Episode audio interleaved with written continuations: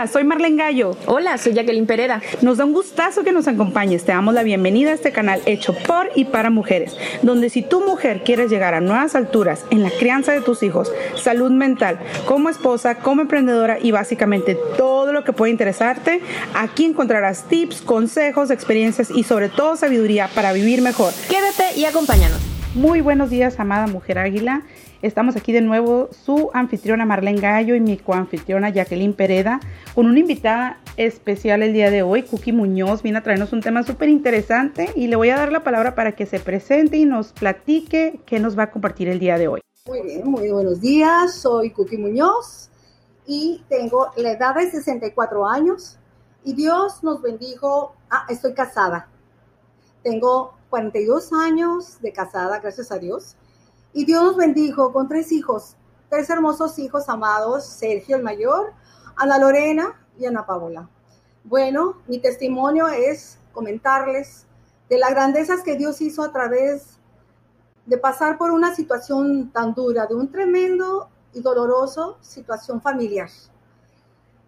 Quiero darles mi testimonio. Hace 16 años, mi hijo Sergio, el único varón, tuvo un accidente, un accidente muy fuerte. Y a través de ese accidente, mi hijo Sergio estuvo una semana en terapia intensiva. Fue de un domingo a un domingo. Y quiero decirles que el último domingo en la madrugada, el doctor nos habla para comentarnos que Sergio se puso muy grave. Entonces mi esposo y yo nos vamos al hospital. Y ahí el hospital estaba cerrado, pero nosotros nos fuimos. Y quiero decirles que en esos momentos de tanto dolor y angustia que estábamos pasando por la vida de nuestro hijo Sergio, ya no orábamos, ya no intercedíamos, ya era un clamor, era un clamor por la vida de nuestro hijo Sergio. Y quiero comentarles que Dios siempre estuvo en control de todo desde un inicio. Él nos conoce, él conoce mi corazón y el de mi familia. ¿Por qué les comento esto? Porque cuando estábamos en medio de ese quebranto, mi esposo y yo, el Espíritu Santo empieza a ministrarme. Empieza a ministrarme con un canto, un canto donde dice paz, cuán dulce paz. Es la que el Padre nos da. Este canto es de Marcos Witt. No sé si lo conozcan, pero ese canto me estuvo ministrando no sé cuánto tiempo, pero ella estuvo ahí, ahí ministrando, ministrando a mi esposo, dándole palabra de consuelo, de fortaleza.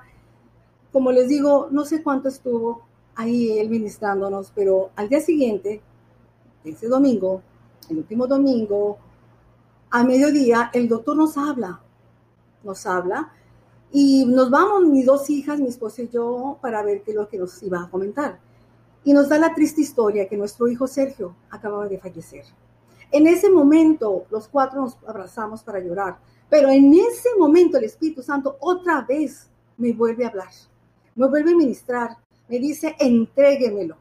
Y yo le comento a mi esposo y los cuatro volvimos a orar para entregarle a nuestro hijo y mis hijas a su hermano.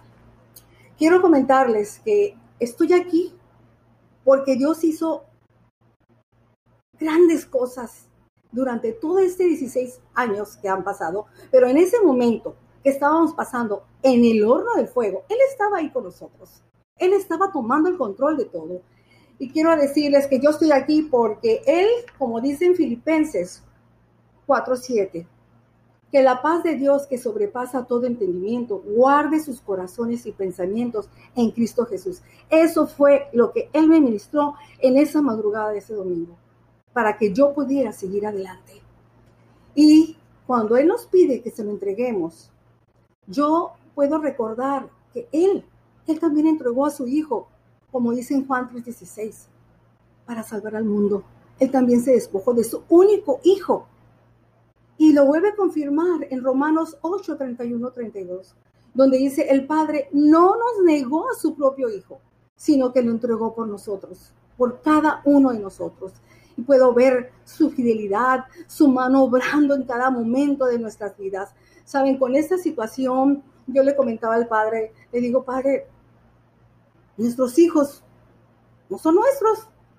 Dice, dice en Salmo 127 que herencia de Jehová son los hijos. Él también lo entregó. Y, sabes, una, algo que yo le doy gracias a Dios es que mis hijos recibieron a Jesús. Toda la familia en el mismo momento lo recibimos y nos bautizamos. Y esa ha sido nuestra esperanza de que mi hijo, voy a verlo en la vida eterna. Como les comento, Dios siempre es fiel y es bueno y Él cumple sus promesas.